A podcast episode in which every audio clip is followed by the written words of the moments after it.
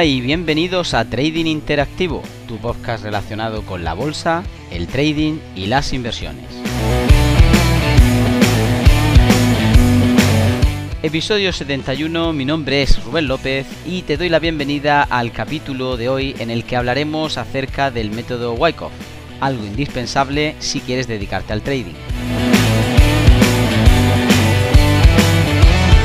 Muy buenos días a todos. El día de hoy vamos a hablar acerca del método Wyckoff o, como muchas de nosotros ya lo conocemos, la teoría de los precios. Mirad, eh, Richard Wyckoff fue prácticamente a finales de 1800 quien eh, avanzó bastante, sobre todo en sus primeros años, con referencias importantes acerca de los análisis técnicos de los mercados financieros y sobre la especulación bursátil. De hecho, bueno, fue un adelantado de su época y junto con Dow y también Elliot, pues ellos tres conforman prácticamente el 90% de la comprensión total del análisis técnico que hoy se conoce y que actualmente pues sigue educando a miles de traders. Mirad, lo que sucedió con Wyckoff es eh, muy sencillo, es que él estaba intentando seguir eh, la secuencia de los precios, eh, iba mm, revisando pues los registros que anteriormente se escribían, pues ya sabéis, en pizarras y se ponían a exposición pública en las principales plazas bursátiles.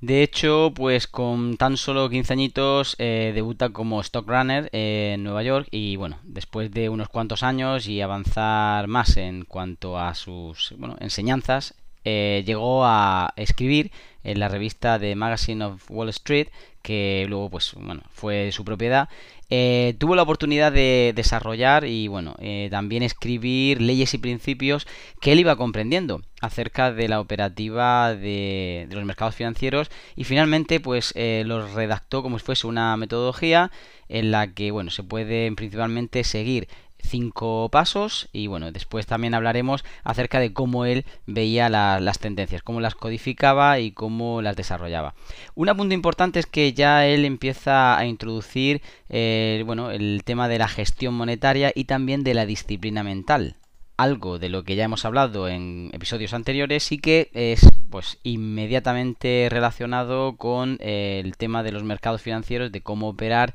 y cómo ser un buen trader. Mirad, vamos a ver cada uno de esos cinco pasos primero ya que tuvo pues algunos eh, maestros, entre comillas, como por ejemplo Jesse Livermore, que le inspiraron a aprender eh, pues, el patrón repetitivo de los mercados financieros y la verdad que luego lo aplicó con gran acierto y lucrativas recompensas. Eh, bueno, en su obra describe de forma sencilla el cómo identificar ciertas zonas, que ahora hablaremos de ellas, pero básicamente ya os adelanto que son la de acumulación de los precios, el desarrollo de la tendencia y luego finalmente un proceso de distribución que está más o menos acentuado por ciertos movimientos de manipulación por parte de las manos fuertes y que en este momento pues ellas aprovechan para poder llevar el precio a los extremos y también intentar cambiar la tendencia o hacer un recorte de la misma. Pero como digo, vamos a ver primero esos cinco pasos sobre los cuales él se empezaba a preparar todo el plantel que después viene. El primero de todo es el paso uno, que es determinar la posición actual. Y también no solamente la posición actual, sino la más probable dentro de una tendencia futura. Es decir, en qué punto estamos y qué es lo más probable que pase. En el paso 2 él se centró más bien en seleccionar ciertas acciones que estén en armonía con esa tendencia, o por lo menos con la tendencia que hay. Es decir, si la tendencia es bajista generalmente o de forma global, pues que haya acciones que también estén bajistas, o viceversa, si es hacia arriba. En el paso 3 eh, lo que hizo fue seleccionar también acciones en las que esa causa igualara un poquito el, el exceso de nuestro objetivo. Es decir, si yo estoy viendo que de nuevo hay una acción que está apuntando hacia la tendencia de fondo, pero que tiene aparentemente gran recorrido, pues eh, es una buena eh, oportunidad, un buen negocio, porque el objetivo está más distante y esa ecuación rentabilidad-riesgo pues es óptima. En el paso 4, él se centró más bien en determinar la disponibilidad de la acción para moverse. Es decir, eh, ¿Hay algo que bloquea la acción? ¿Puede ser en este caso propulsada eh, hacia el lado de la tendencia? Eh, ¿Hay intereses ocultos? ¿Hay una posición en la que no le impide nada el desarrollo de esa acción? Pues todo esto es lo que él se preguntaba y determinaba mediante una serie de investigaciones en el paso 4. Y finalmente el paso 5, en el que lo que hacía era planificar la operación coincidiendo precisamente con un giro, eh, giro del índice eh, y bursátil en el que operaba esa acción. Por ejemplo, si estuviésemos en el SP500 y tuviésemos una de las acciones que estamos revisando que es perteneciente al SP500 y el SP500 tiene una tendencia pues inicialmente alcista, de nuevo pues yo estaría enfocado en aquellas acciones que empiecen a dar ese giro hacia el lado de la tendencia que está apoyada en el índice. O dicho de otra forma, también podríamos estar mirando las acciones que comienzan a estar alcistas cuando el índice comienza también a girarse, eh, en este caso en dirección alcista. Bien, pasemos ahora a ver las tres leyes fundamentales que Wyckoff eh, sostuvo. La primera de todos eh, se centró en la ley de la oferta y la demanda, algo que ya es conocido por todos, básicamente es la que determina el movimiento del precio. Eh, pues cuanto mayor es la demanda y la oferta, pues más puede aumentar el precio hacia un lado y hacia otro, y bueno, es lo que crea el movimiento. El operador del precio puede estudiar ese equilibrio que existe entre el poder de la oferta y la demanda, y es capaz de centrarse en comparar las cotizaciones de precios en los gráficos, sobre todo comparándolo pues con el volumen y ciertas eh, reacciones en periodos de negociación concretos. Por ejemplo, pues ante un rally, ante eh, una festividad, ante las elecciones, etcétera. De esa forma lo que está haciendo es aplicando la ley con un elevado nivel de acierto y obviamente dejando que la ley de la oferta y la demanda sea la que se impongan y pues propulsen la tendencia de fondo que para él pues era vital. En segundo lugar, pues tenemos la ley de causa y efecto, que básicamente es la que ayudará al inversor a establecer ciertos objetivos, ya que va a medir pues el alcance potencial que tenga esa tendencia en el que, bueno, está mirando ese activo. La causa básicamente va a ser el conteo horizontal mientras que el efecto pues será la distancia, es decir, las nuevas cotizaciones que el precio tenga. El funcionamiento completo básicamente va a ser una relación entre lo que antes ya adelantábamos, esa acumulación y finalmente después de una tendencia el proceso de distribución. Sería básicamente pues como ir de un swing low a un swing high o un swing high swing low.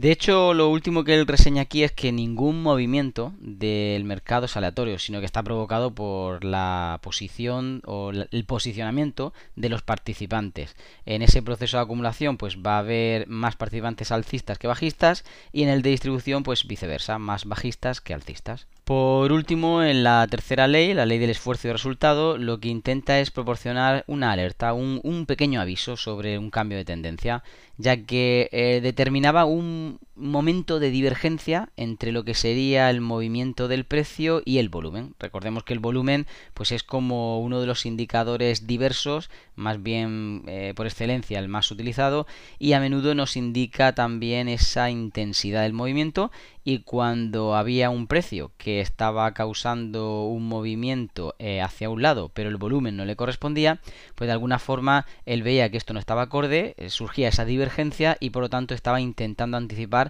pues una posible cambio de tendencia. Por ejemplo, si hablásemos en una zona de resistencia de esta ley concreta en la que hay muchas solicitudes de compra e intentan pues de alguna forma eh, sobrepasar esa resistencia y finalmente se rompe, pues diremos que ha habido armonía entre el esfuerzo y el resultado, puesto que había muchas solicitudes intentando romper la resistencia y finalmente la sobrepasaron. En caso contrario, se produciría eh, la divergencia, ya que hay muchas solicitudes intentando quebrar el precio, pero cuando ve que el precio que no llegan a quebrar esa resistencia, pues se viene abajo y por lo tanto optará por el sentido contrario al que mm, en este momento pensábamos y por lo tanto se produce esa divergencia de precios. Y llegados a este punto, bueno, eh, hemos hablado acerca de la acumulación, de la tendencia de la distribución, pero realmente eh, Wyckoff afirmaba que dentro de lo que sería un proceso de acumulación o distribución, es decir, zonas de alta probabilidad eh, estadística, pues sucedía algo. Y es que se distinguían al menos cinco fases, las llamaba como A, B, C, D, eh, y E, obviamente, eh, en las que eh, sucedían diferentes momentos en el que bueno, el mercado iba creando eh, poco a poco esa estructura de cambio de giro. Eh, veamos, por ejemplo, que en la fase A él marcaba una fase tendencial previa, pues imaginemos que venimos de bajista y el precio empieza a frenarse, en lo que él llamaba la pausa preliminar o la parada preliminar. Es como una falsa parada. Básicamente lo que hacía es eh, empezar a decelerar había también un aumento de volumen en sentido contrario y también lo que era destacable es un aumento de tiempo. De hecho, pues se empezaba, como digo, a frenar el precio en nivel, eh, no cogía mucho más distante los niveles, pero sí que cogía mucho en tiempo.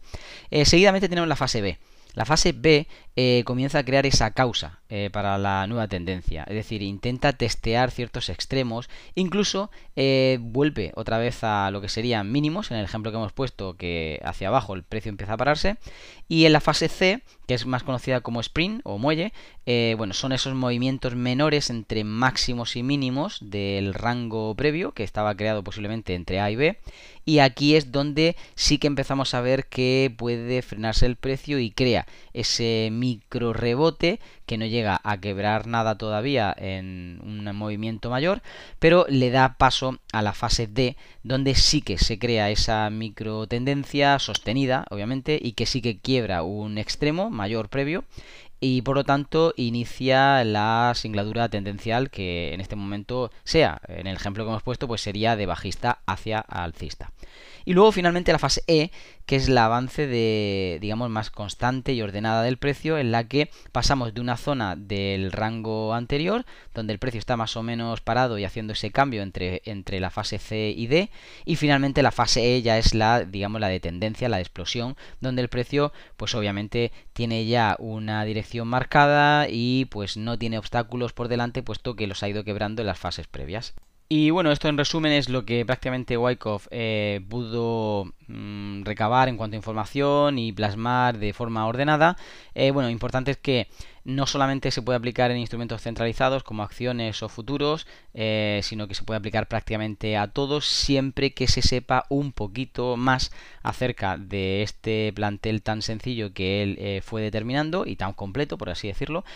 porque realmente fue el padre eh, de lo que hoy en día conocemos como el price action, que es un pelín más completo. Y bueno, el estudio de Wyckoff eh, es bastante complejo si lo comparamos con eh, la teoría de Dow y también el módulo de Elliot, que ya empiezan a ser pues algo más sencillos y de andar por casa. Pero de todas formas es interesante ver que el, método de Wyckoff eh, nos ayuda a muchos de nosotros a ver cómo empiezan a crearse el movimiento real de los precios, eh, sobre todo el inicio de las tendencias y llevar el precio mucho más allá hasta que en este caso se produzca eh, uno de sentido contrario que nos esté dando a entender que la tendencia ha finalizado y que nace una nueva. Espero de que esto os haya ayudado en el día de hoy y eh, quedamos siempre atentos a cualquier indicación, cualquier aviso o email que podáis escribirnos para sugerirnos cualquier tema.